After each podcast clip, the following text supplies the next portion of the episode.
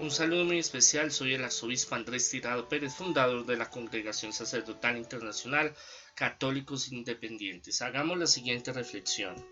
Pregúntese de vez en cuando, ¿estoy atrayendo resultados negativos porque mis pensamientos son negativos y mis acciones es muy desganada? ¿O traigo lo positivo porque mis pensamientos son positivistas y me dedico a orar con entusiasmo, encienda su fuerza magnética llenándose de pensamientos positivos. Snaus. Nosotros eh, tenemos que estarle pidiendo a Dios en nuestra libre decisión, en nuestro libre albedrío, de tener en el sentido de necesidad más no de obligación.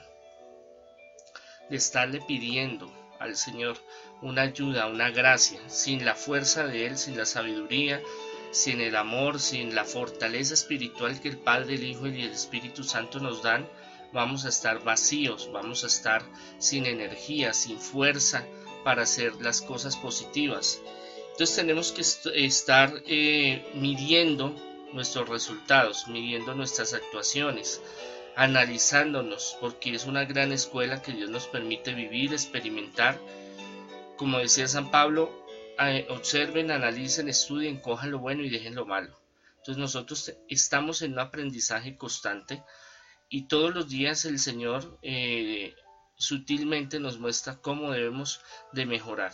A veces no analizamos, a veces pasamos el día como si fuera algo muy, normal, sí, la embarré, me pasó esto, lo otro, ya no, sigo en lo mío. No, muchas veces hay que reflexionarlo, no obsesionarnos con el tema, es hacer un análisis de conciencia y pedir esa unción, ese poder de Dios para que nos ayude a superar esas dificultades y todos los días tenemos que pedir que nos llene de positivismo, de alegría, de fe, de entusiasmo, que le metamos berraquera a lo que vamos a hacer porque las dificultades del mundo, nosotros eh, somos muy sensibles los seres humanos y muchas cosas que están alrededor y el enemigo también trabaja para que estemos tristes, negativos, aburridos, desesperados, eh, sin esperanza, sin esa fuerza espiritual para salir adelante. Entonces hay que ir a la fuente, hay que ir al Padre, hay que ir al Hijo, al Espíritu Santo para que nos regale esa fuerza y eso se hace todos los días hablando en la oración, rezando, pidiendo al Señor esa fortaleza en nosotros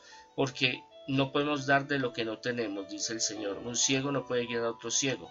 ¿De dónde proceden todos esos bienes? De Dios. Entonces la oración es un, un fundamento muy grande, extraordinario que Jesús nos enseña.